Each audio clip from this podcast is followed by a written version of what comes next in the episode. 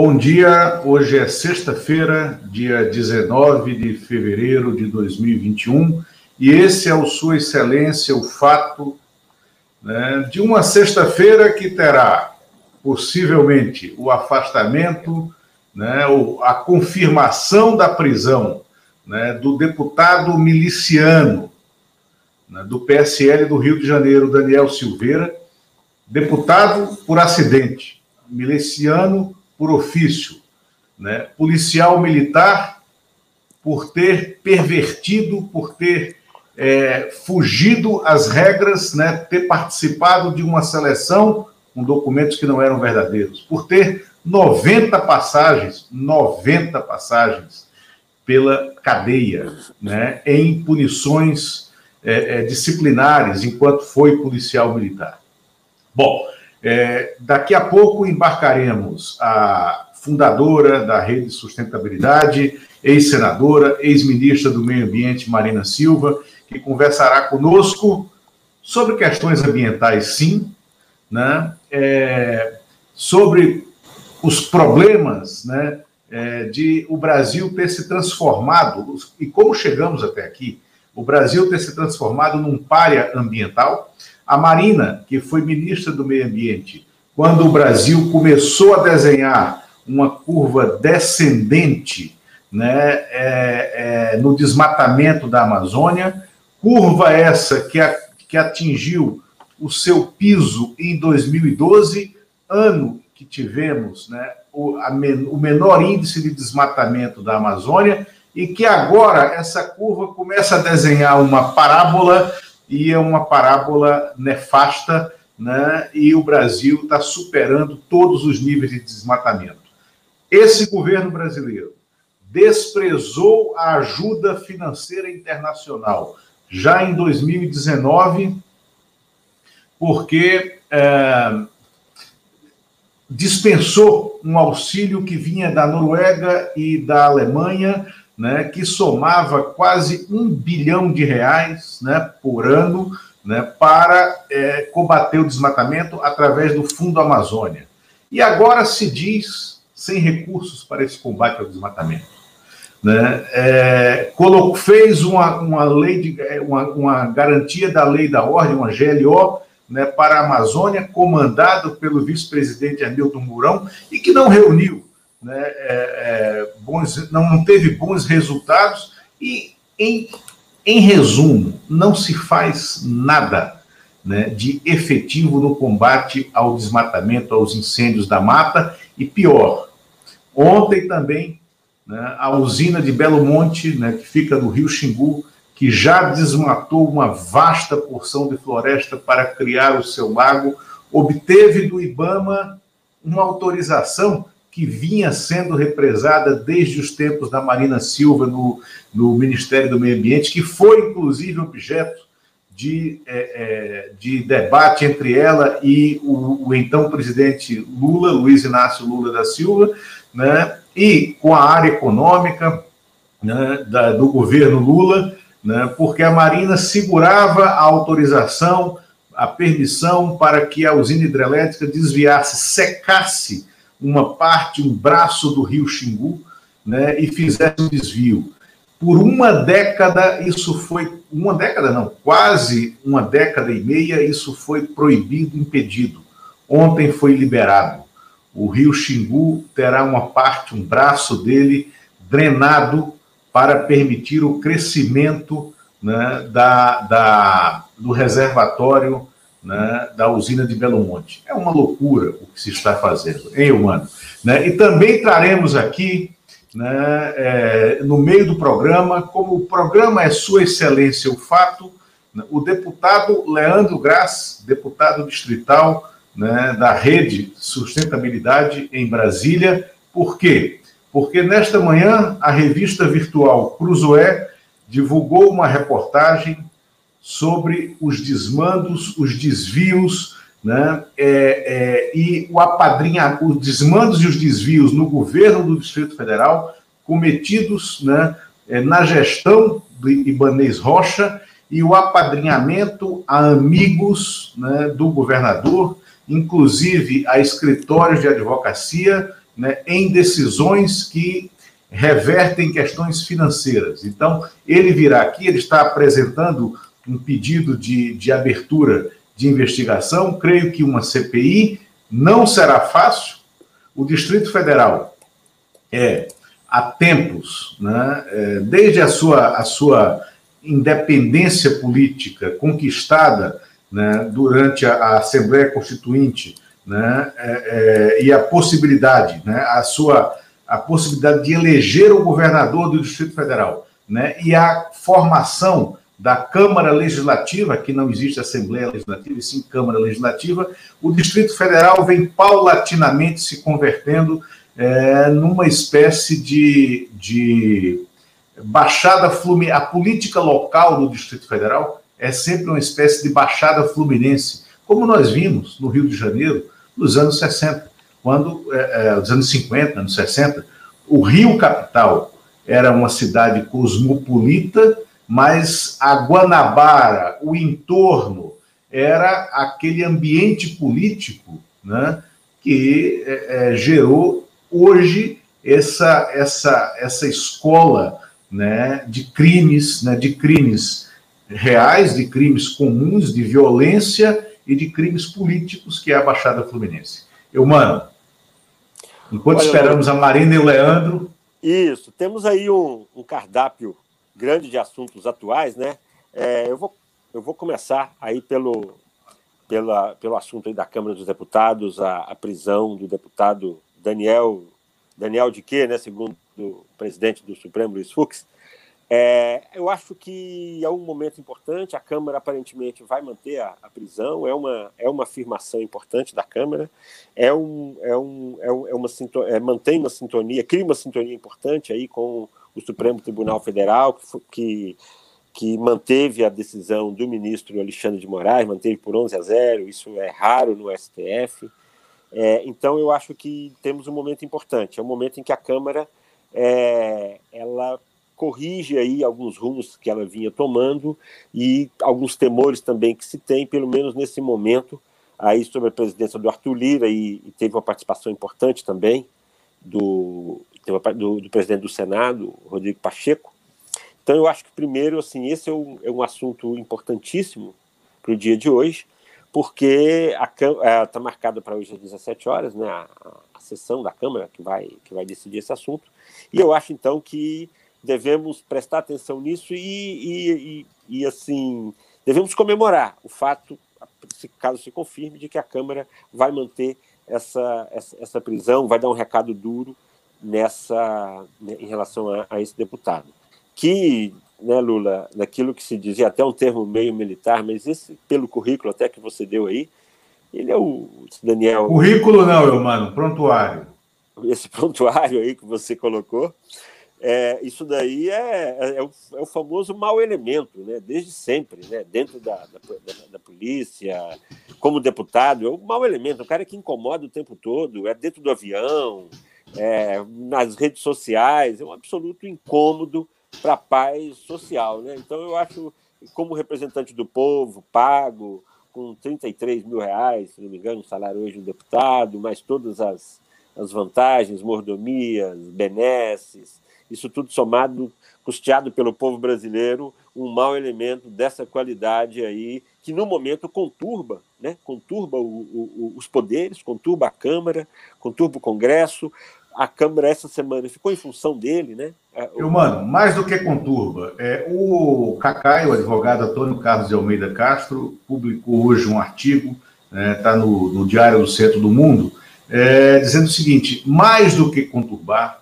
né, ele está distraindo a atenção nacional né, para assuntos absolutamente urgentes, como ausência de vacina, total incompetência do governo para a distribuição de vacinas. Mais que isso, o ministro da Saúde, que além de tudo é mentiroso, porque criou, falou naquela reunião com o secretário de Saúde de um plano nacional de vacinação impossível de ser cumprido, né, porque não há é, aquelas vacinas, não existe aquelas vacinas. Né, se a gente vacinando idosos com vento, né, o ministro vendeu vento né? E ninguém na imprensa, e, e os secretários de saúde não disseram isso com todas as palavras. O ministro falou de vacinas que não existem. Aquelas vacinas, naquela quantidade, naquele volume, 260, 260 milhões de doses, não existe fabricado, nem aqui, nem em lugar nenhum do mundo. Porque está havendo uma crise de vacina no mundo inteiro. É, aí aí o, o, eu acho o seguinte: se diz, né, tem todo correspondente de guerra, jornalista, sempre diz né, que a, em uma guerra a primeira vítima é a verdade. E o, o, o Pazuello, como militar, e o governo Bolsonaro tem esse sentido de tudo é guerra, tudo é guerra.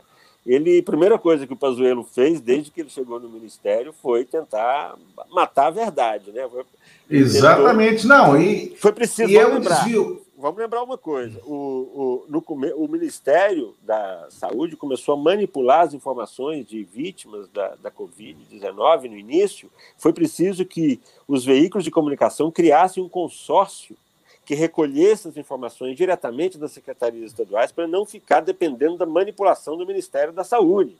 Isso é gravíssimo, né? Isso é gravíssimo.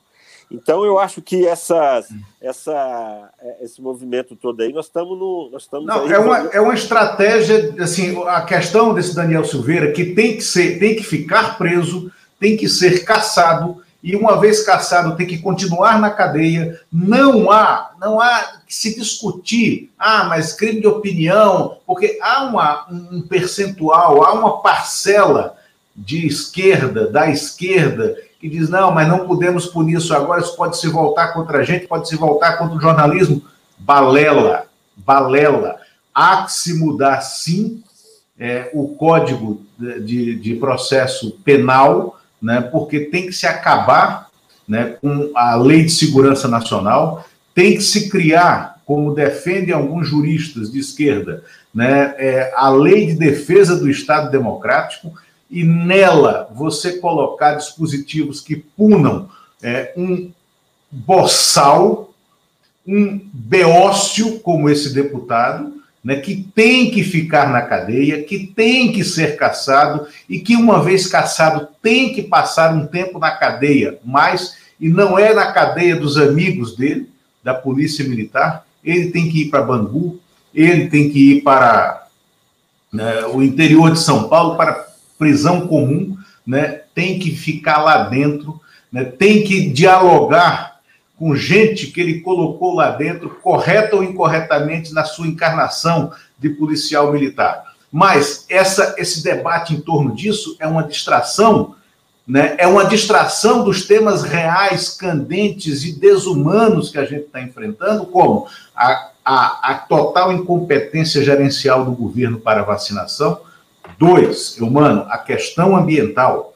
Ontem, o, o secretário especial para o clima, o John Kerry, que foi senador, que foi candidato a presidente né, dos Estados Unidos, ele se reuniu pela primeira vez com é, é, representantes do governo brasileiro, uma reunião virtual, né, e ouviu do governo brasileiro que não há dinheiro para, é, para o combate ao desmatamento na Amazônia e um pedido de recursos.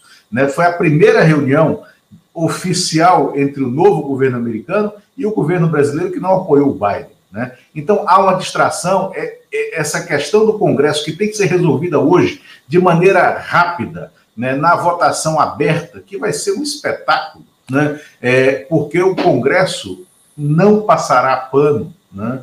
É, aí é o instinto de sobrevivência, é um Congresso ruim, é uma conformação ruim da Câmara dos Deputados, mas o instinto de sobrevivência falará mais alto. Eles vão caçar, vão, caçar, eles vão manter o deputado preso, vão manter a decisão do, do plenário, do, do, Supremo. Agora, eu, mano, falaremos aqui também, eu vou compartilhar na tela. Eu só queria, a... eu só queria Sim, pode falar. Em relação aí ao, ao, ao, Daniel Oliveira, tem uma coisa mais importante até do que a, a, a prisão dele, eu acho é a simbologia disso tudo. É a simbologia de permitir que uma pessoa, seja ela quem for, seja um deputado, é, seja um cidadão comum, ou mesmo um militar, que eu acho que isso também tem um recado para os militares do Supremo, que há um limite.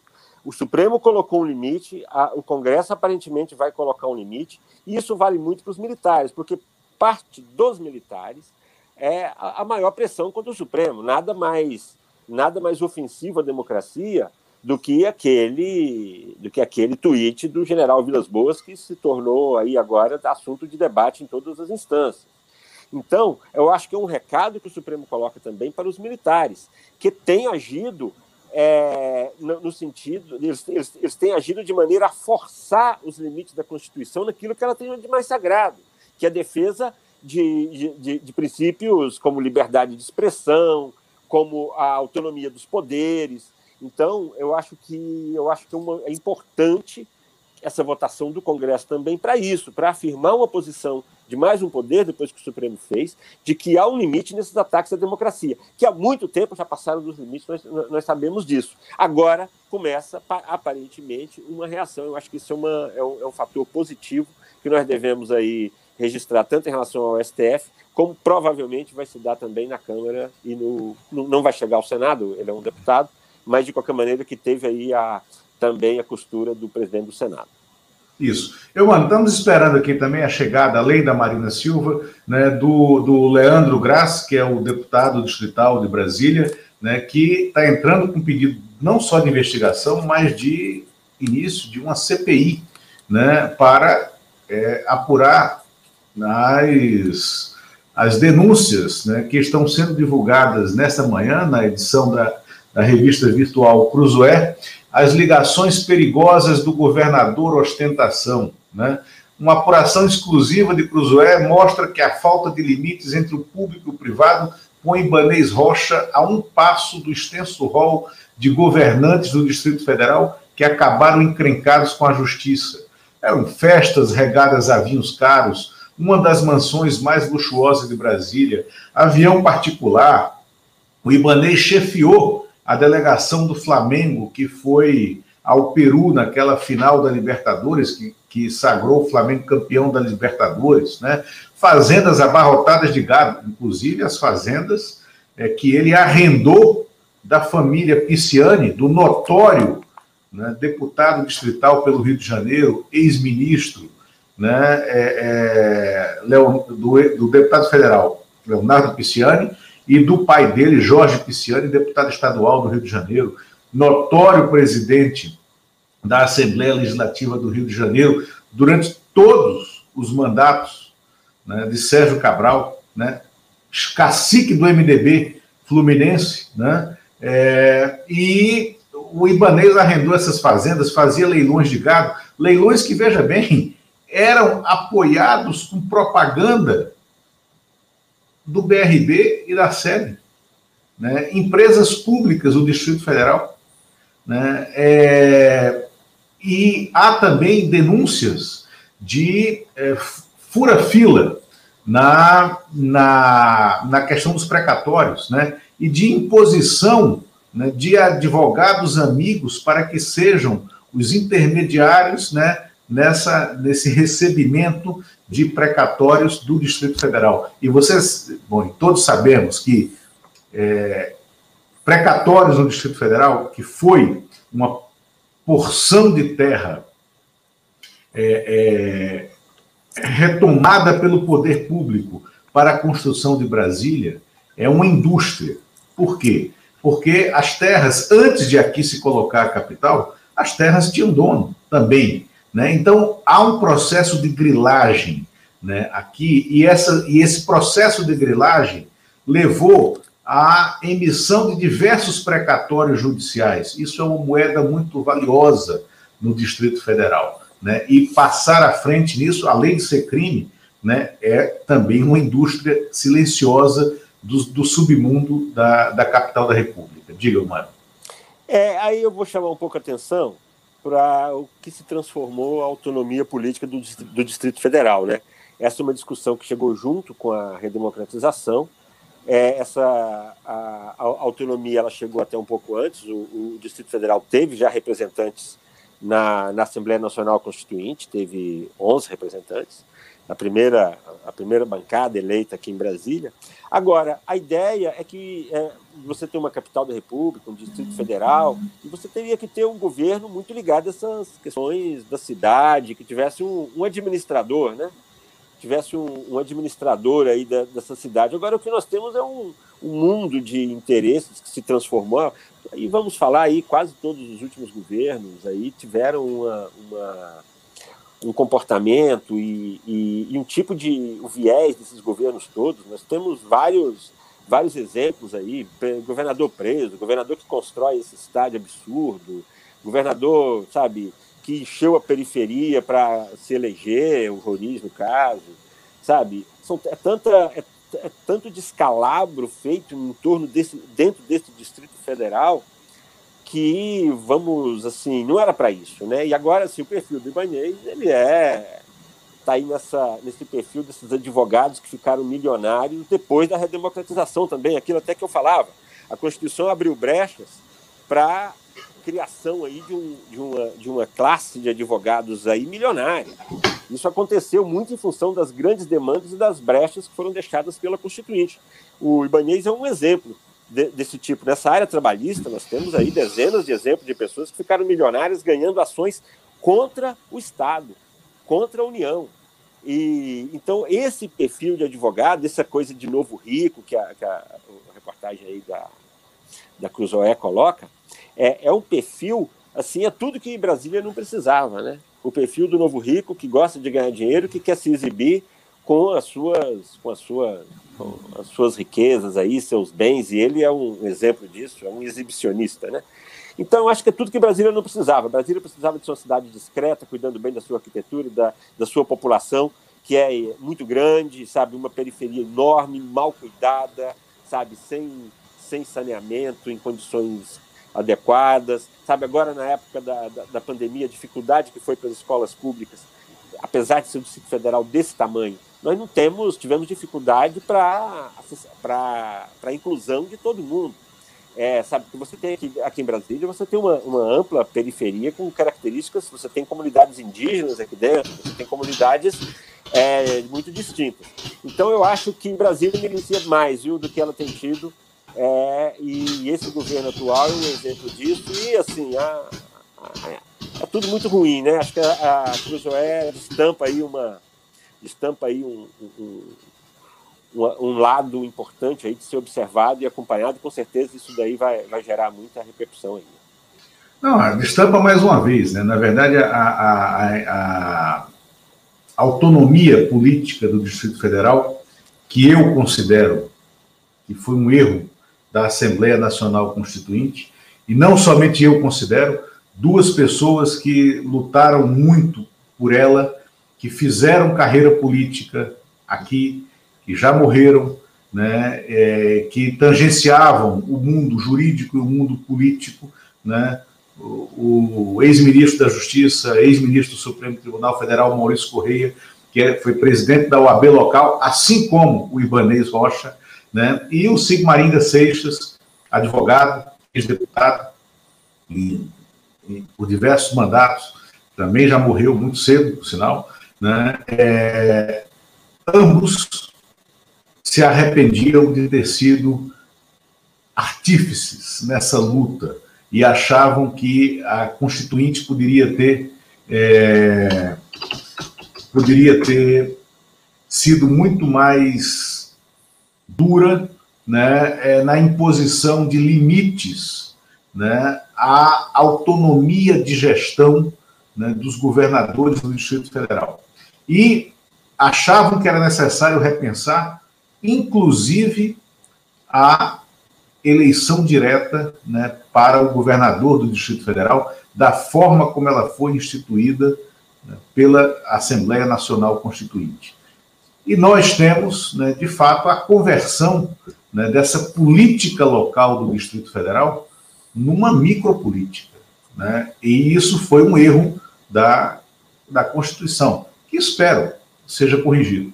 Né? É, é, a Constituição é tão sábia, é tão perfeita, que ela carrega instrumentos de correção é, até, certo, até certo ponto fáceis desde que nós tenhamos é, um sistema político funcionando corretamente, com partidos é, composto, compostos a partir de ideias, a partir de projetos, a partir de planos nacionais, de planos locais, né, e que congreguem o debate político. O problema né, do funcionamento da Constituição brasileira não é da Constituição, é do, da forma como nós operamos o sistema político, sem um debate político decente, coerente e correto.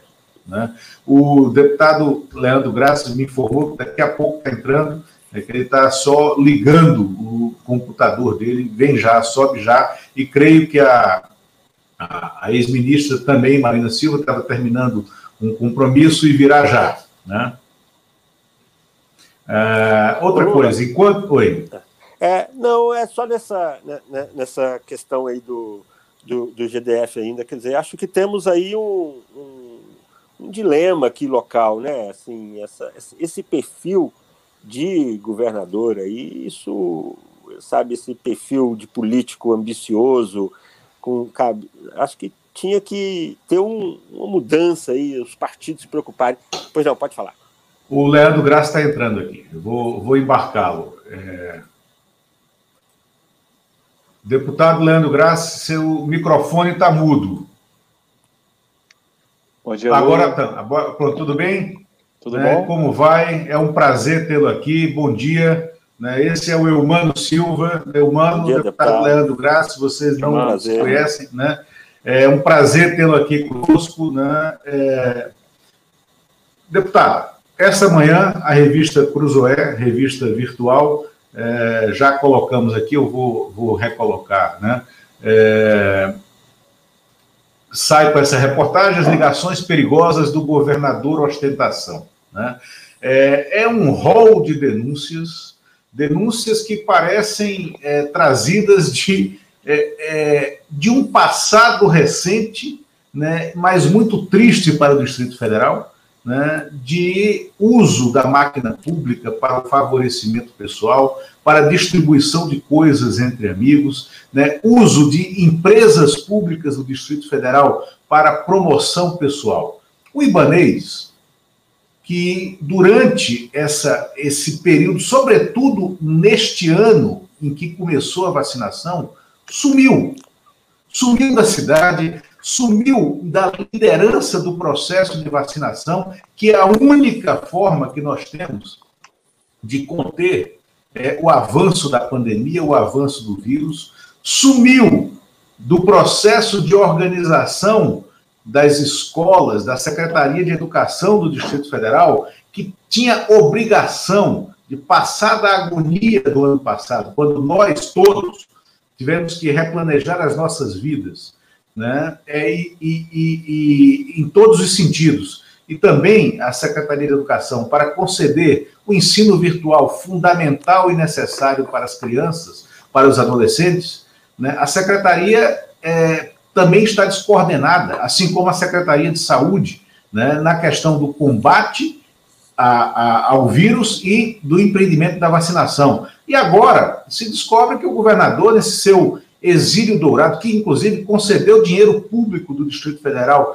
para a sua cidade natal no Piauí, passou diversos, eh, em diversos momentos na sua fazenda, fazenda que ele arrendou da família Pisciani, né, notória participante de escândalos, integrante de escândalos no Rio de Janeiro, né, inclusive o Jorge Pisciani é, está hoje com tornozeleira eletrônica, mas esteve preso durante muito tempo foi presidente da Assembleia Legislativa do Rio de Janeiro, e agora se descobre esses escândalos né, do Ibanês. O que o senhor pediu é, é que ações o senhor já tomou esta manhã na Câmara Legislativa. Bom dia.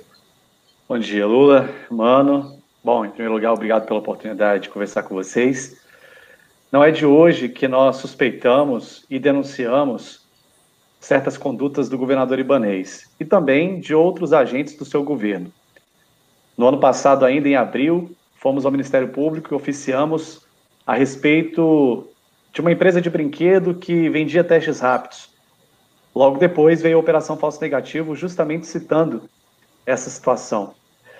Estamos investigando, apurando superfaturamento de leitos de UTI, de insumos, de testes, desvios de respiradores. Tudo isso já é sabido porque há evidências No entanto, a Câmara Legislativa no ano passado decidiu não investigar o governador. E digo aqui de forma mais objetiva, quem não quis denunciar, quem não quis investigá-lo foi o presidente da Câmara Legislativa, o deputado Rafael, que engavetou o pedido de CPI da pandemia. Desde então, nós continuamos nesse processo de fiscalização. Você bem lembrou que o governo tem abandonado a cidade. O Distrito Federal está abandonado. Não existe um plano de retorno às aulas, não há vacinas para os idosos. Vacinamos profissionais de saúde, começamos a vacinar os idosos, mas não será possível vacinar todos eles, porque o governo libanês está na aba do governo Bolsonaro e não tem a capacidade, não tem a coragem de construir pontes e outros caminhos para garantir a saúde da população. Bom, diante da matéria que nós tivemos acesso agora pela manhã, quero inclusive parabenizar a revista e também o jornalista que a escreveu, porque não são especulações. Pelo que nós compreendemos do texto que foi apresentado e das evidências apresentadas, de fato, há algo a ser esclarecido. Para é, quem Lu, o governador É Luiz Vassalo, o jornalista é Luiz Vassalo. O Luiz Vassalo. A pergunta então que fica: para quem Ibanês trabalha? Por quem Ibanês trabalha? Porque pelo povo do Distrito Federal, não é.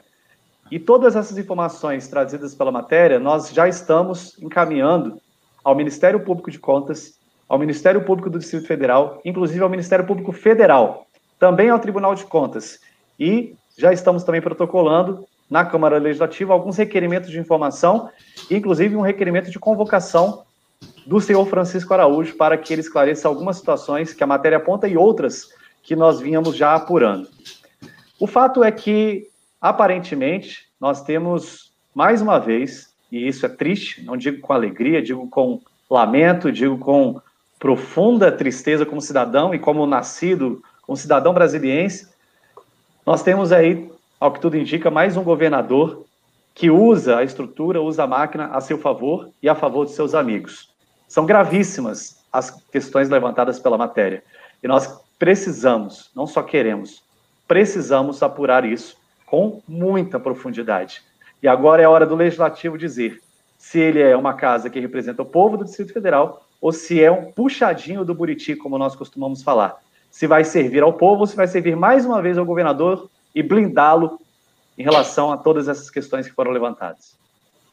Deputado Leandro é, o legislativo do Distrito Federal sempre foi muito complicado, por isso que você falou, né? porque sempre esteve umbilicalmente ligado né, ao Buriti.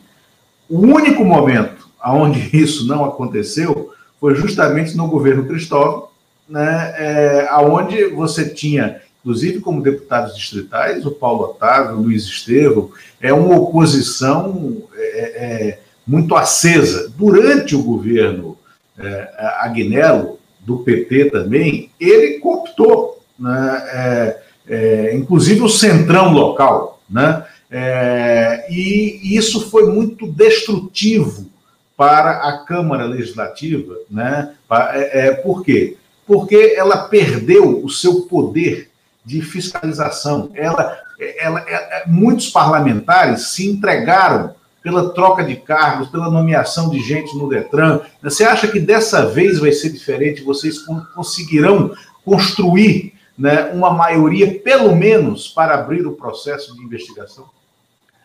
Luiz, até agora não tem sido diferente. Este governo apostou, como outros anteriores, numa construção fisiológica com a Câmara Legislativa, a partir da distribuição de cargos, a partir de acordos muito pouco republicanos e composições que não interessam à população, inclusive invadindo espaços de gestão, espaços que eram para ser profissionais do governo. Digo, recentemente, nós tivemos nomeações nas coordenações regionais de ensino, que devem ser preenchidas a partir de uma lista tríplice dos diretores de escola, Deputado. mas nós vimos deputados indicando coordenadores. Pode falar. Não, só a, a, a fundadora da Rede Sustentabilidade está aqui no background, eu vou embarcá-la agora a ex-senadora e ex-ministra Marina Silva. Bom dia, como vai a senhora? Bom dia, bom dia, Humano, bom dia, Leandro, bom dia, Luiz. Prazer estar com vocês. Um prazer estar com a senhora, é, é, senadora, ministra Marina Silva. Né? É, estávamos ouvindo aqui o, deputado Leandro Graça, que está entrando com um pedido de investigação sobre denúncias contra é, é, o governador do Distrito Federal, é, é, Ibanês, né? já ia falar Joaquim Roriz, é o costume. Né? é a milhagem. É a milhagem. Né? Exatamente.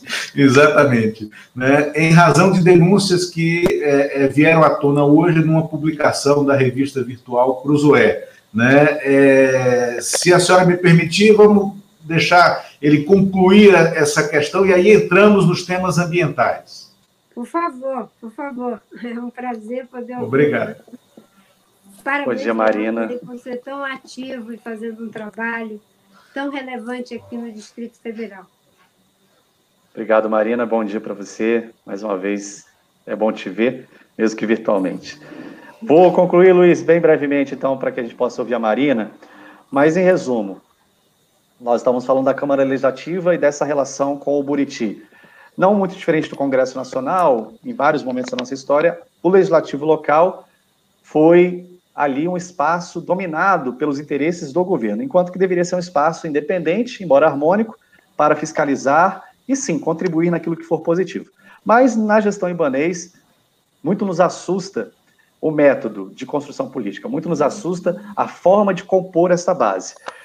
Mesmo que em alguns momentos essa base tenha se fragmentado e não aprovado projetos do governo. Eu espero, Luiz, e confio nos meus colegas, tenho certeza que haverá uma reflexão neste momento, diante dessas denúncias que a matéria de vocês apresenta.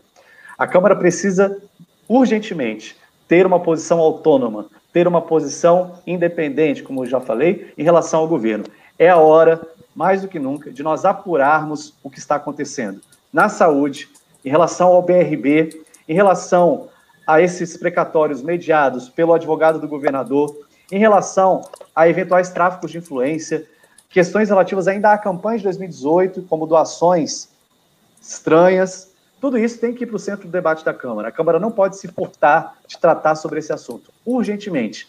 Não porque temos que apontar o dedo ao governador. O governador ainda não é culpado, pelo menos oficialmente, de nada.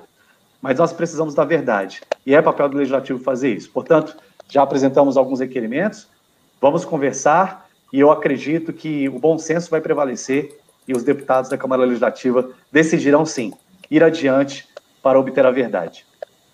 Obrigado, deputado Leandro Graz. Né? É, inclusive, era uma, no, no, nosso, no nosso script aqui, né, iríamos, no final da conversa com a, a, a Marina Silva, fazer uma provocação sobre o patrimônio é, político que ela tem no Distrito Federal. Né? Em 2014, teve uma votação é, é, esplêndida no, no DF para a presidência da República, né? teve uma votação muito boa, é, de novo, em 2018, né? e há, então, porque aqui, né, apesar de sermos tão pequenos, né, aqui há uma convergência de problemas ambientais também muito grandes, de problemas é, é, é que exigem é, uma, uma reflexão né, do, do, poder público em relação ao uso dos recursos naturais. Então, é, há uma.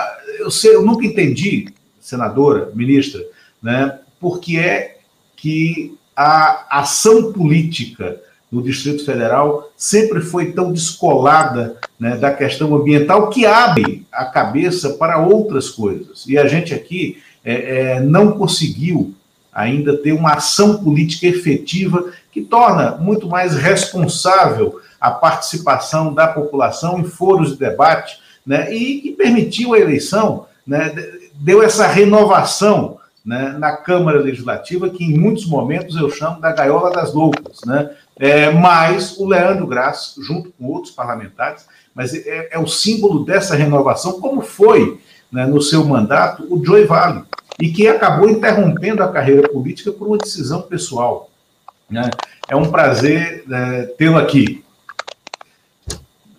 Senadora Marina, né? ontem o governo brasileiro teve a primeira reunião. Leandro, se você fique, fique aqui conosco para participar dessa, dessa discussão também, fique à vontade. Né? É, ontem o governo brasileiro teve a primeira reunião com o, o secretário especial de clima né, do, do novo governo americano, John Kerry, e é, ouviu né, de maneira surpreendente, né, até que, porque o governo tinha dispensado a ajuda da Noruega e da Alemanha em 2019, de forma arrogante, dizendo que não precisava de dinheiro né, de fora para cuidar da Amazônia, mas ouviu que é impossível combater o desmatamento na Amazônia se não houver uma ajuda financeira dos Estados Unidos.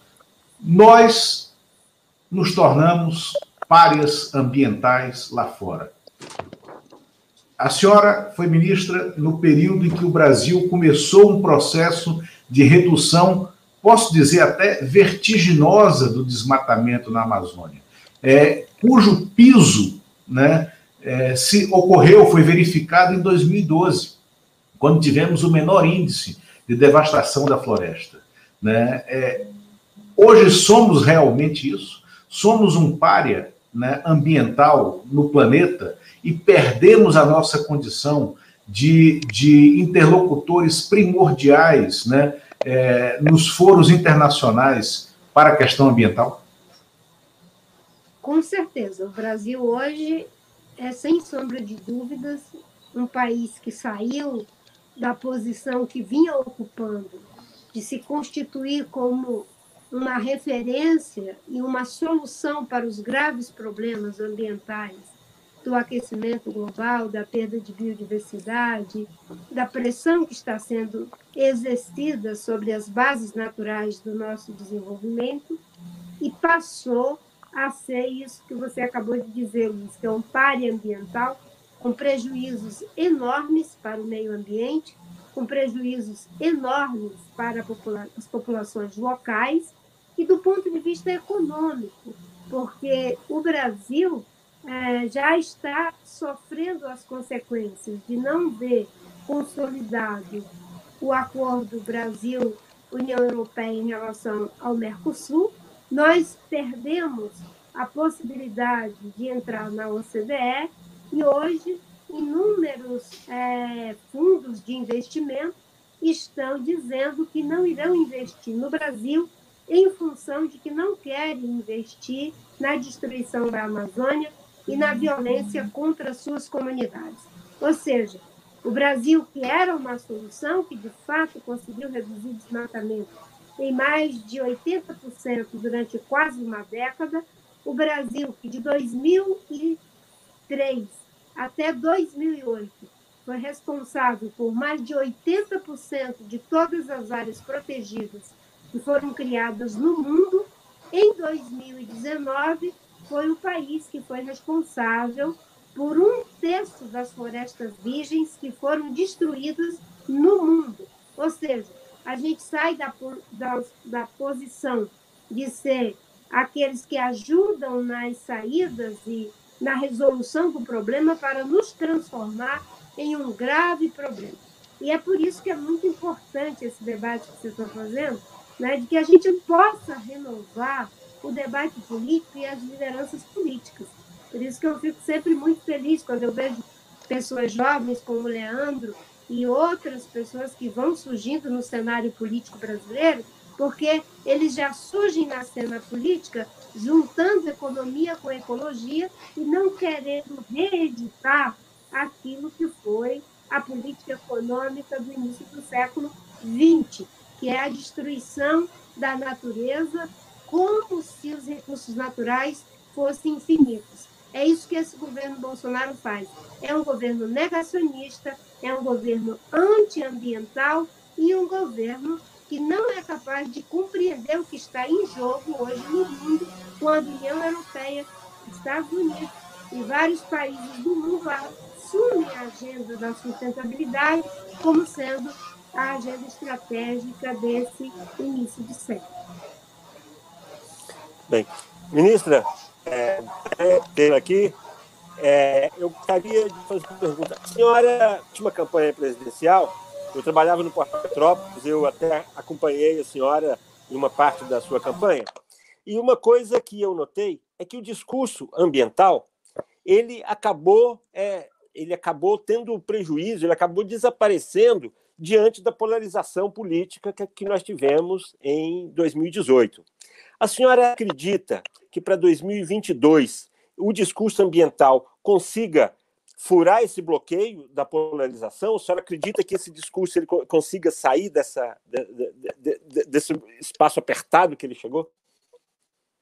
Olha, mano, eu acho que 2018 foi um momento em que todos os assuntos relevantes eles perderam força para a polarização tóxica da luta pelo poder, pelo poder, uma eleição em que as pessoas foram mobilizadas não para construir alguma coisa, mas para se vingar de alguém, para destruir alguma coisa, que é a lógica do governo Bolsonaro. Então, educação não foi o tema debatido como deveria ter sido debatido. Meio ambiente nem se fala. Em que pese, por exemplo, ser um dos temas mais importantes para a população brasileira. Recentemente foi feita uma pesquisa pelo IBOP e outras instituições de pesquisa e dá conta de que 92% dos brasileiros têm consciência do problema das mudanças climáticas e mais de 70%, 77% dos brasileiros querem ver o meio ambiente protegido, as florestas protegidas, mesmo que isso signifique menos crescimento econômico. Ou seja, nós temos uma sensibilidade para o tema, mas nós temos lideranças e partidos políticos que não discute aquilo que é relevante para o país, discute apenas aquilo que lhes favorece entrar e permanecer no poder, que é a velha polarização que antes era PT-PSDB, agora virou bolsonarismo, lulismo, enfim. Hoje nós temos micropolarizações. Mas eu espero que, depois de tudo que está acontecendo no mundo, e particularmente no Brasil,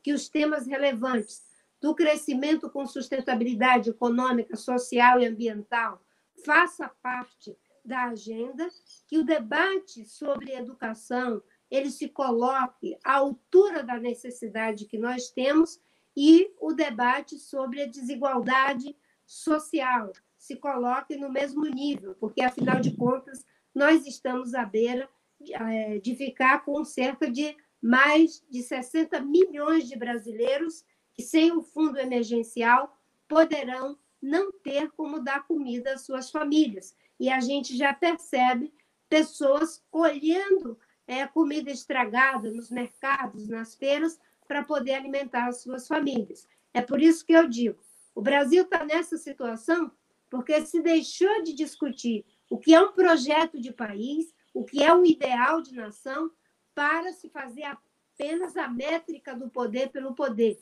Não se discute quais são as ideias, discute-se quais são as pessoas separadas daquilo que é um projeto. E era isso que eu vinha trabalhando desde 2010, 2014, 2018 não foi diferente. E, obviamente, que numa situação polarizada, é muito difícil existir um espaço para aquelas pessoas que surgem na cena política, não apenas com a métrica do poder pelo poder.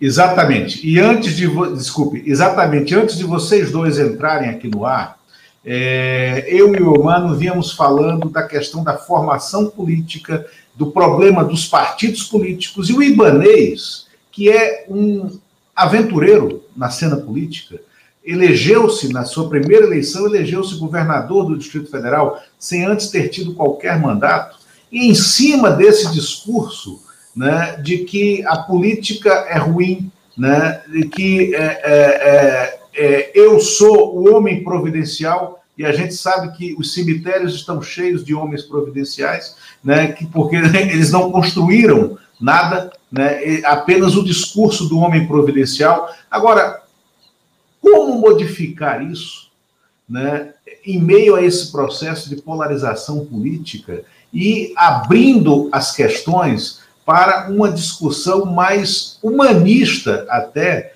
da nossa eh, participação política. É possível fazer isso quando a todo momento a gente é chamado a intervir, né?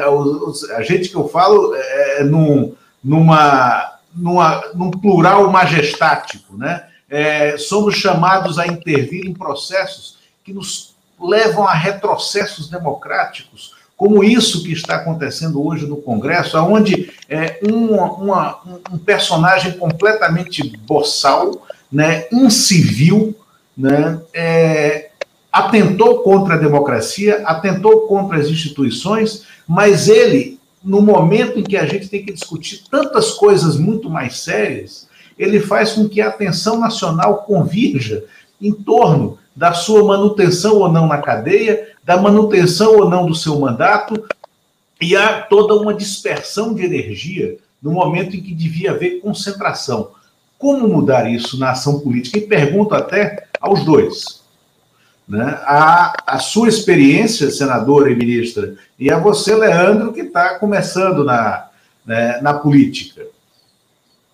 Eu estou há mais de 30 anos na vida pública e eu sempre tive um grande estranhamento com esse discurso de fazer política negando a política, porque é a forma de usar do recurso da disfarçatez para fazer mais do mesmo, fazer a velha política do interesse é, particular de grupos ou de segmentos econômicos, enfim, é esse discurso de ter um salvador da pátria, que surge de fora da política para resolver os problemas políticos, é a velha estratégia né, daqueles que estão mais preocupados em acessar o poder, e não de, de fato melhorar a qualidade da política, melhorar a qualidade das instituições públicas, ampliar cada vez mais a participação da sociedade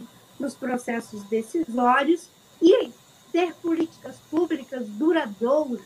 Eu costumo dizer que a boa política é aquela que é capaz de ter políticas públicas de longo prazo no seu curto prazo político, porque a alternância de poder numa democracia é uma realidade desejável e se ela não existir é porque já não é mais uma democracia.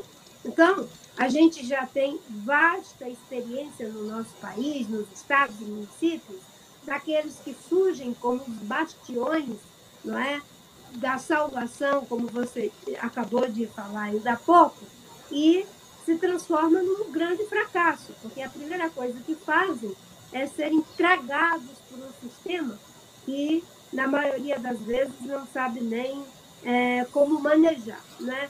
A política é o lugar do serviço, eu compreendo a política como, de fato, filosoficamente, ela se coloca. Né? A política é um dos seis ramos da filosofia. Né? Se a ética é a conduta ideal do indivíduo, a política é a conduta ideal das instituições. É assim que ela deve ser percebida e é assim que ela deve ser exercida. Não como sedução, mas como convencimento, não apenas pelo discurso, mas, sobretudo, pela ação. Né? Eu gosto muito de, de, repetir aquela frase né, que é de Jesus Cristo, que a gente conhece a árvore pelo fruto que ela dá. Quem entra na vida pública pela primeira vez é uma chance, é necessário a mobilidade política, a renovação dos quadros, mas você vai conhecê-lo pelos frutos que dá. Né? Você tem desde o jovem Leandro Graça, que está fazendo um excelente trabalho, a um governador que entra com o discurso da antipolítica e que, de repente, comete os mesmos erros e as mesmas irregularidades que supostamente combatia antes de se eleger. Então, a política não é um lugar para se fazer experimentos, porque o experimento que se faz de forma errada prejudica o emprego, prejudica a saúde, prejudica a educação. É? O experimento que se faz na política, ele tem que ser colocado com muita responsabilidade no sentido de inovar, mas ao mesmo tempo sem deixar de respeitar aquilo que é sagrado na gestão pública, que é o dinheiro público. Perfeito. Ministra, o deputado Leandro Graça vai ter que sair já já, porque tem reuniões em razão dessas denúncias, e espero que para fazer a fila andar na questão do poder local. Deputado, se quiser. Lula, eu mano. Obrigado pela oportunidade. Agradeço também a Marina por mais uma brilhante reflexão e também agradeço as referências dela, que para mim é uma inspiração. Continua sendo para todos nós da Rede Sustentabilidade um exemplo desse fazer política, que é a política do serviço, de servir o outro e não de se servir da política. E nós temos tentado traduzir isso para uma prática política nos nossos mandatos, tanto os federais, lá no Senado, na Câmara, com a nossa deputada Joênia, os mandatos é, parlamentares dos estados e agora os nossos novos vereadores, e sempre nessa conexão de servir de fato. Bom, eu estou à disposição, Lula, eu mando para a gente voltar a conversar. Agradeço muito a oportunidade de hoje, foi necessário vocês trazerem este tema para cá e também parabenizar novamente a revista. Não tenho dúvida de que ela, com essa matéria, vai motivar pelo menos o debate e o diálogo aqui entre os atores políticos e a sociedade do Distrito Federal sobre a necessidade de investigar e entender quem é o governador Ibanez Rocha e por que, que ele está no poder. Então, muito obrigado e até a próxima. Um grande abraço, Marina. Perfeito. Obrigado, obrigado, deputado Leandro, pela presença. Valeu. Até logo. Obrigado, deputado. Pronto, senadora. É, é... Claro, eu falei demais já. Imagina. É, ministra, aí eu queria olhar um pouquinho para 2022, é, olhando para 2018 também, é que a, as a, o centro e a esquerda não se entenderam no segundo turno. O, o Ciro foi para foi para Paris, não houve um, não, não se conseguiu criar uma frente contra o bolsonarismo que representa a extrema direita, que representa é, é, que não é o espírito da Constituição brasileira que foi feita exatamente como um contraponto à ditadura que esses setores agora defendem. Vamos lembrar que a nossa Constituição está acima de qualquer governo é, logo continua prevalecendo os nossos ideais democráticos. A minha pergunta é: a senhora acredita que para 2022 seja possível, independentemente dos candidatos, se é um mais à esquerda, mais ao centro, a senhora acredita que houve, está havendo, esteja havendo um amadurecimento desses setores democráticos para que não percam de novo em 2022? Pelo menos eu tenho trabalhado e me esforçado para que aconteça esse amadurecimento. Eu acho que em 2018 a gente teve ali a polarização extrema e é bom que a gente aprenda com os nossos próprios erros. Dizem que sábios são os que aprendem com os erros dos outros e estúpidos que não aprendem nem com seus próprios erros. Porque 2018 foi uma eleição em que o que havia acontecido anteriormente era algo de exclusivismo, da polarização tóxica. É só a gente lembrar que a eleição de 2014 foi ganho em cima da mentira, em cima do uso do dinheiro da corrupção, da tentativa de não permitir que a sociedade escolhesse soberanamente é, aquele que achava ou aquela que era melhor para o país em função de uma campanha que foi feita com base no ódio, na mentira também. Não vamos nos esquecer de que foi na campanha da presidente Dilma com João Santana que se começou a fazer o uso das mentiras e das fake news na destruição e é, desconstrução de biografias. Você, se você não constrói, você não tem como colher né, o fruto de algo que você não plantou. E agora é preciso que a gente faça essa boa semeadura. E a boa semeadura começa, sobretudo, por reconhecer os erros. E houve um erro que foi cometido. Os partidos que conseguiram ficar durante um longo tempo à frente da presidência da República, nos mais altos cargos desse país após a reconstrução democrática, fizeram coisas boas, como foi o caso do PSDB com a estabilidade econômica, do PT com a inclusão social, mas também se perderam na lógica do poder pelo poder, da polarização, criaram uma grande decepção em função dos graves problemas de corrupção, e o resultado de tudo isso foi o que nós temos hoje. Não é? O Bolsonaro ele é gerado no berço dessa situação de quem não soube aproveitar a oportunidade que foi dada no processo de reconstrução da nossa democracia. Então, começa por reconhecer os erros que foram feitos, inclusive do ponto de vista ético. A outra questão importante é isso que você falou. Tem que ser independente de nomes. É legítimo que os partidos apresentem seu nome, eh, seus nomes. O ministro Ciro Gomes, que tem um grande apreço e amizade, desde que terminou a eleição, ele já se colocou à disposição como candidato, mas eu sinto que há, da parte dele, um esforço de discutir muito mais o que se pensa para o Brasil do que apenas o nome para polarizar com outro nome. E eu acho que esse caminho também nos ajuda. E qual é a base, qual é o vértice desse debate? A defesa da dignidade humana, um país onde nós temos uma grande quantidade de jovens que não querem mais voltar para a escola, um país que nós podemos ter mais de 60 milhões de pessoas que não terão como adquirir os meios para sobreviver se não tivermos um auxílio emergencial, um país que está sendo assolado pela pandemia sem qualquer direção do governo central, os governos estaduais fazendo o que pode, os governos municipais entregues à própria sorte. Isso tudo tem a ver com a dignidade humana. E o debate em torno de recuperação da nossa economia em bases sustentáveis. O mundo todo está indo nessa direção. O governo Biden está fazendo os investimentos, mas já colocando como base dessas transformações para recuperar a economia a questão da sustentabilidade.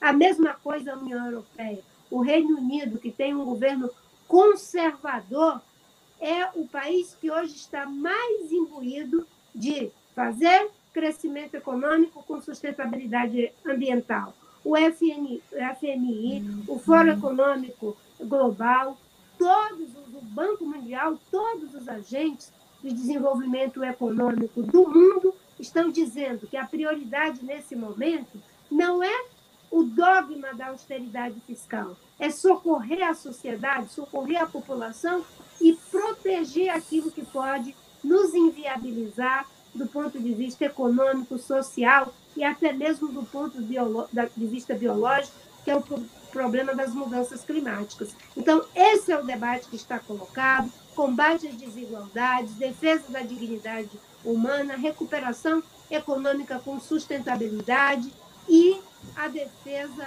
da saúde pública, que está vivendo uma das piores situações no mundo, aonde o Brasil é um dos piores exemplos. Veja bem, é, aqui eu quero juntar dois fatos numa pergunta e, e da, da, evolução dessa questão do discurso e da prática da política do Brasil. A senhora falou da eleição de 2014, que de fato foi uma eleição atípica, a de 2018 foi muito mais, né, é, antinatural, marcada por uma campanha é, visceral, uma campanha que na, eu não vejo, acho que a, os assassinatos de reputação não surgiram ali. Ali eles foram transpostos para a política, mas na imprensa eles já tinham surgido né, no início do processo do mensalão. O início do processo do mensalão, é, do ponto de vista jornalístico, foi é, a origem, foi a gênese desses assassinatos de reputação que surgem na imprensa e que depois é, é, são transplantados para a política e para a luta política.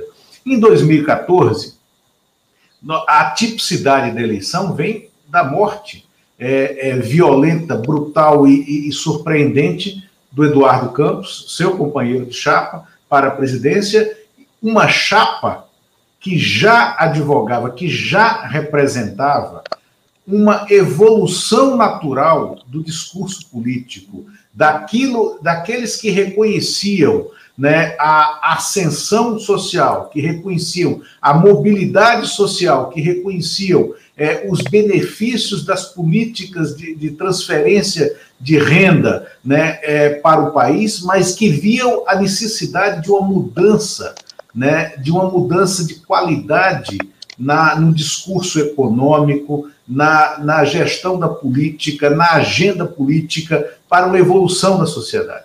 O Eduardo morre, a senhora assume a candidatura é, com chances de vitória.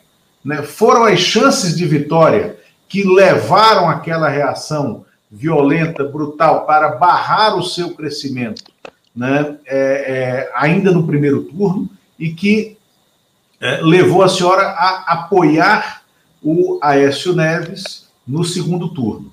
Mas aí vem uma questão.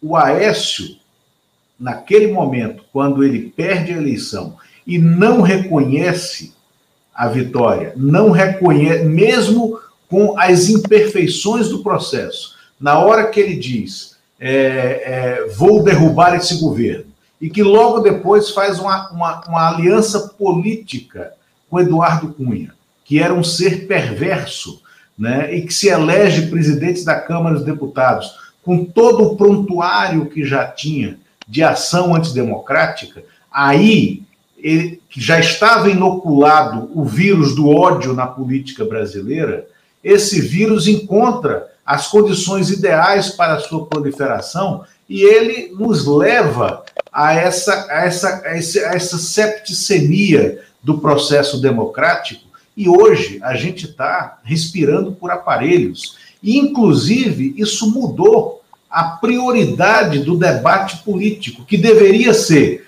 o reconhecimento das virtudes que a senhora falou, né, do governo do Fernando Henrique, que foi a estabilização econômica, a derrota da inflação, do governo Lula, né, que foi a integração ao sistema econômico de pessoas que de miseráveis, ou seja, a ascensão social e a consolidação de uma rede de proteção social, né? A evolução natural disso deveria ser uma ação política baseada em, em teses humanitárias, em, em uma, um novo modelo econômico, como isso que se discute na Europa, como isso que o Joe Biden está tentando fazer né, é, nos Estados Unidos, depois de vencer uma eleição aonde ele era o candidato improvável. Veja bem, o Joe Biden se tornou no norte-americano mais votado de toda a história.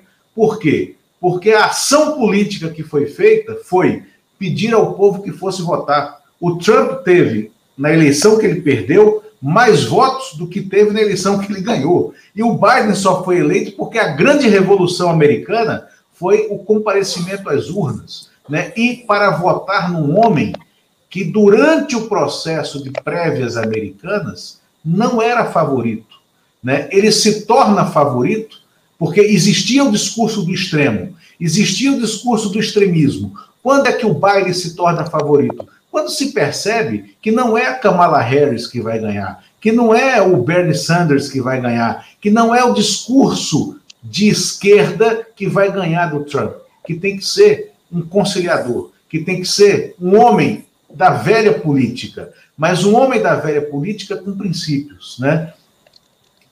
É isso que a gente precisa aqui, é essa construção que a gente precisa aqui para tentar romper com essa polarização de extremos que está matando não só a política, mas que está matando o Brasil e os brasileiros. Porque a gente não consegue, a partir desse discurso de ódio, traçar um plano de salvação do país, um projeto para o país. O Brasil vive é, o trauma dessa polarização, não há dúvida. E como você buscou um pouco aí a genealogia de tudo isso, né, passando por, por 2014, que é ali que temos a origem de tudo isso, para mim, tanto 14 quanto 18, a gente teve problemas que são inaceitáveis. Não é aceitável que se gaste um bilhão de reais numa campanha política. 500 milhões declarados e 500 milhões não declarados. Isso é uma afronta à democracia, é uma fraude na democracia, utilizando inclusive dinheiro da corrupção para pagar marqueteiro é, cifras é, bilionárias, milionárias, para que ele fique mentindo para retirar o desejo legítimo da sociedade em fazer a sua escolha. Isso não é normal. 2018 é resultado de tudo isso que historicamente foi se acumulando no Brasil. O Brasil é historicamente um país polarizado, não é? e a gente tem que compreender isso. Essa polarização ela começa, é, aí o Elmano é, também tem bastante experiência nesse olhar, ela começa é, da colônia em relação à metrópole, e aí a gente pode encontrar uma série de eventos históricos, né?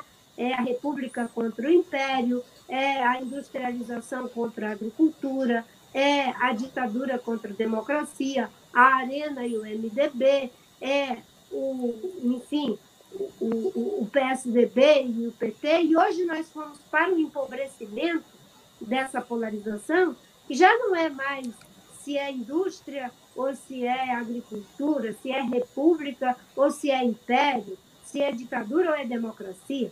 Agora é a polarização entre os fulanos. Não é? Por isso que é bolsonarismo, é lulismo, é não sei o quê. Nós fomos empobrecendo não é? essa origem da polarização, e se a gente for verificar agora, ela está dentro das casas, das famílias, nos restaurantes, em todos os lugares, as micropolarizações. Então, isso precisa ser visto à luz, inclusive, das boas experiências que deram certo. No caso dos Estados Unidos, eles foram capazes de diferentes segmentos da sociedade entender o que estava em jogo, que um segundo ano do governo Trump seria né, uma derrota para a maior democracia ocidental é, do mundo, que seria uma derrota para a maior potência bélica e econômica do mundo, porque não tinha como se sustentar né, que essa potência continuasse com um governo como o do presidente Trump. Aqui no Brasil, nós estamos vendo a mesma coisa. Um segundo governo, é, que Deus e o povo brasileiro livre o Brasil disso, do Bolsonaro, é o fortalecimento do autoritarismo. Ele se preocupa muito mais em facilitar o acesso a armas do que a vacinas.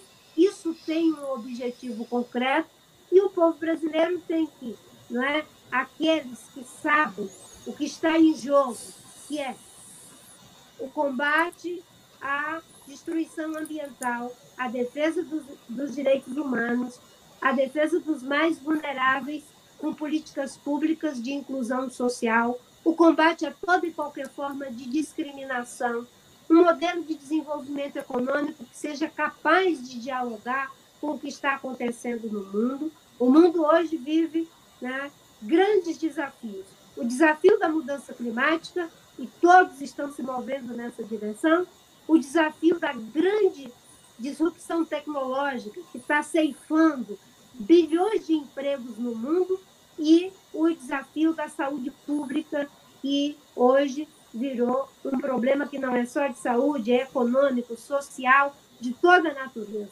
Então, o Brasil precisa estar apto a participar desse debate.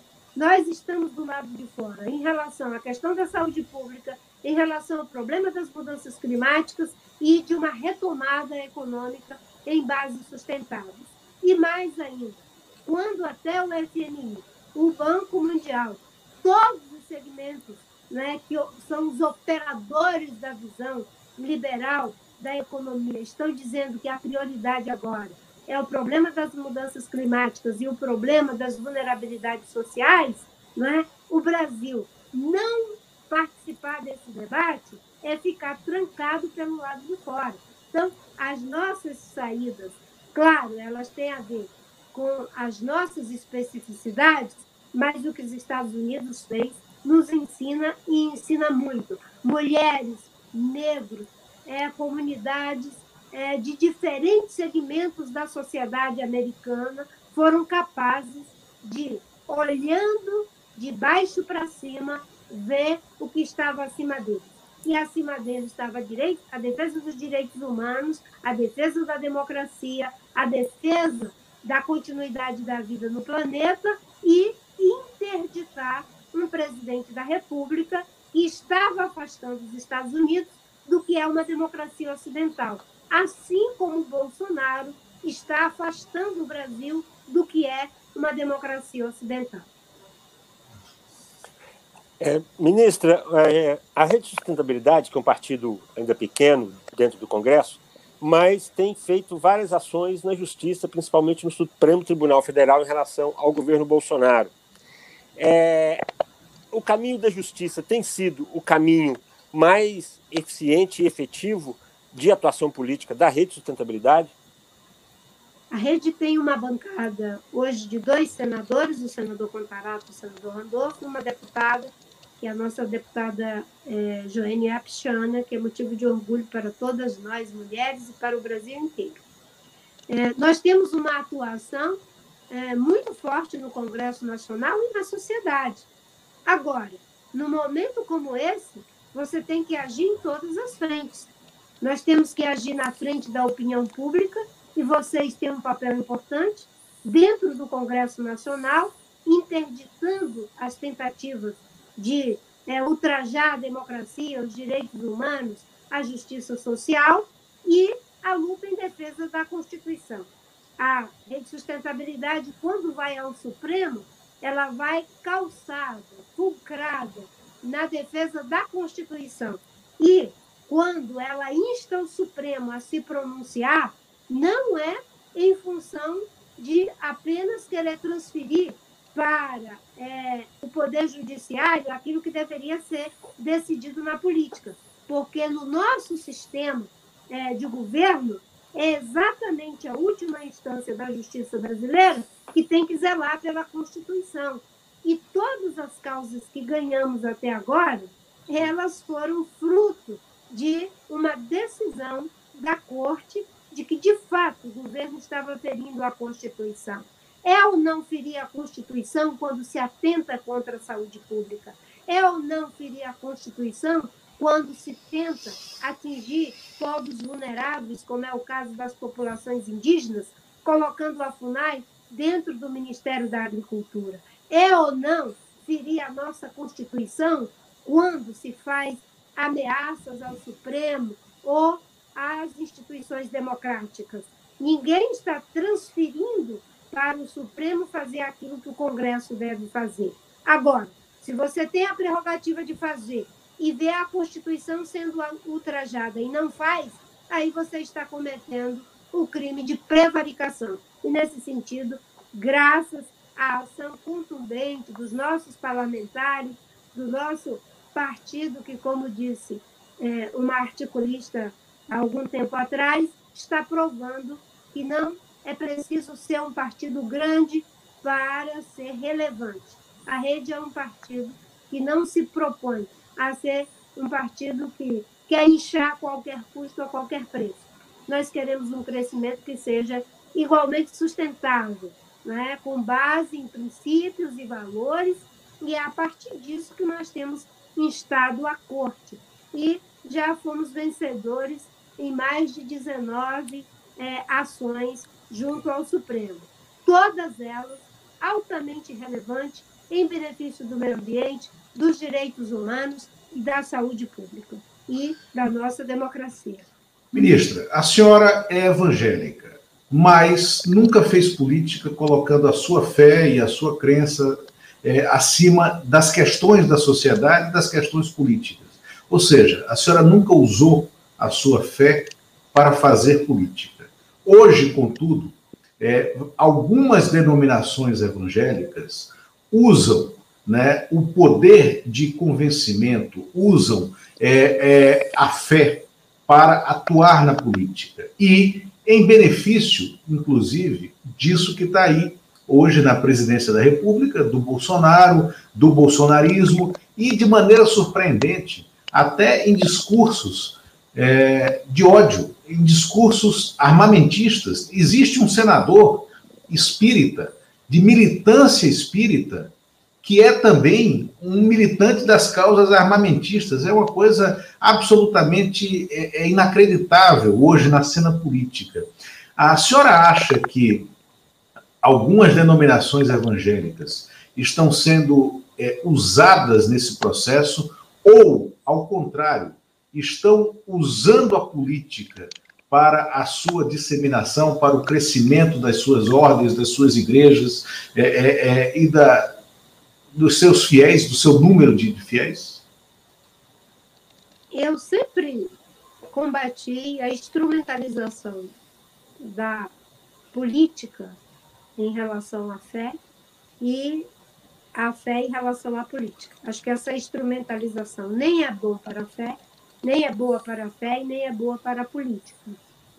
Até porque, quando você diz utilizar desses meios né, para fazer o rebanho crescer, qual é a natureza e os princípios e valores associados ao Evangelho de Jesus Cristo que está propiciando esse crescimento. Eu não consigo encontrar nenhum tipo de equivalência entre o evangelho que diz que devemos amar o próximo como Jesus amou e aquele que bate palma para quem discrimina mulheres, para quem discrimina índios, para quem discrimina gays, para quem discrimina quem quer que seja. Jesus Cristo não discriminava ninguém. Não consigo ver qualquer tipo de equivalência quando se diz, não é? Como ele disse que a gente, Jesus, que tínhamos que perdoar 70 vezes 7 e um discurso de ódio que tenta no olho por olho, dente por dente. Porque 70 vezes 7, é, na simbologia é, cristã, é, significa, e, e judaica, infinito, perdoar sempre.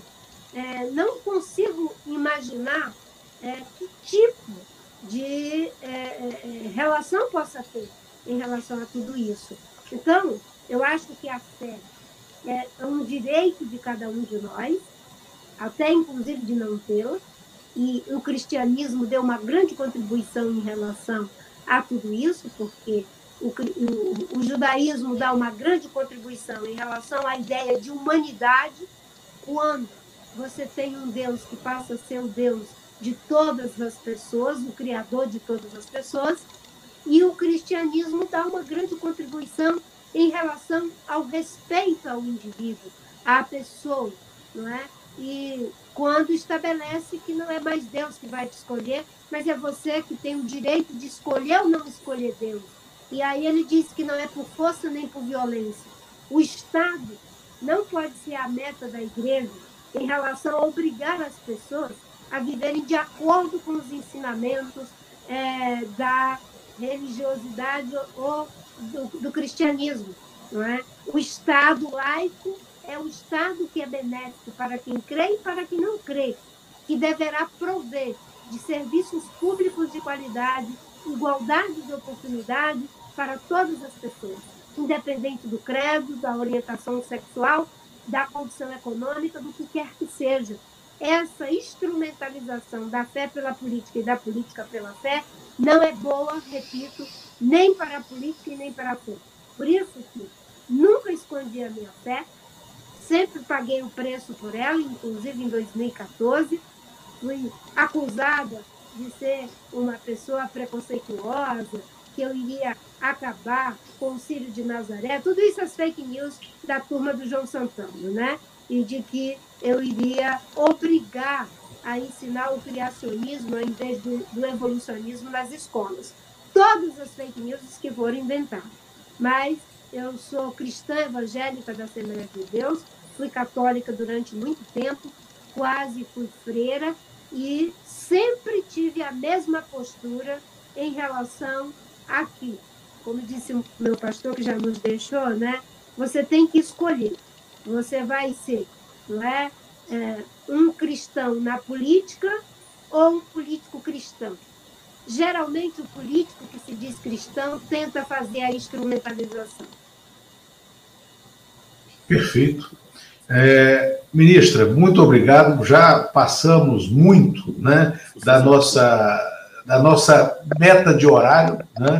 E é, quero agradecer a presença da senhora aqui, né? Esse, ter atendido esse convite, esse convite nosso. Teve o evento, né? Que se impôs, é, que foi aqui o, essas denúncias contra o governador, né? É, E queremos a presença da senhora mais vezes aqui no programa conosco para um debate que tem que ser disseminado debate sobre né, os assuntos que são prioritários na agenda nacional. Né? E isso, o ódio disseminado, não é prioritário. A gente tem que vencer isso para começar a rediscutir o Brasil, como fizemos, como a nossa geração fez, né? e se perdeu no meio do caminho. Muito obrigado, Eumano. Obrigado. Obrigada a você, Luiz. Obrigado, muito obrigado. mais uma vez. Mais uma vez, muito obrigado, viu, pela atenção, viu? Um abraço. Obrigada. Até logo, um abraço. Bom te ver.